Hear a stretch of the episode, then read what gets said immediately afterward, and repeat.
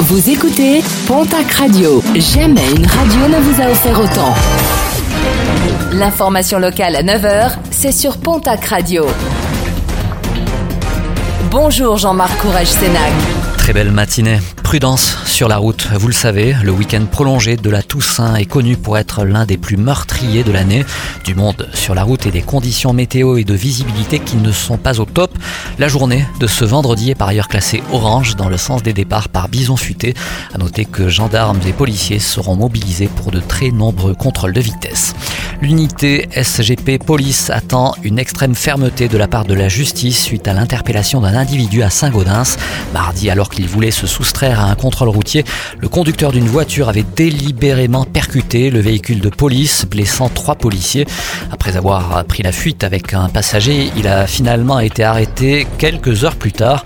L'unité SGP Police demande, je cite, une extrême sévérité à l'encontre des auteurs de violences envers les forces de l'ordre.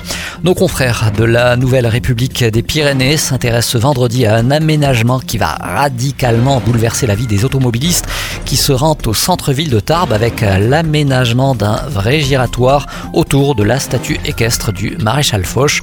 Oubliez les priorités à droite et la circulation anarchique, un chantier de 700 000 euros qui devrait s'étaler en plusieurs phases de septembre 2022 à septembre 2023. Rapidement, le programme sportif de ce week-end, rugby, 9e journée de top 14, déplacement de Biarritz demain au Racing Club Toulonnais, la section paloise reçoit le Stade français, dimanche déplacement du Stade toulousain au Racing 92, en Pro D2 les suites de la 9e journée, Bayonne se déplace à Narbonne, en basket 6e journée de la Betclic Elite, déplacement demain samedi de l'élan Béarnais à Strasbourg, en nationale masculine 1, l'Union Tarblour de Pyrénées reçoit l'équipe de Lorient, Dax Gamard recevra le Reuil Athletic Club, en Ligue féminine, le TGV reçoit Charleville-Mézières. Et puis en football, Ligue 2, le TFC reçoit demain samedi l'équipe de Guingamp.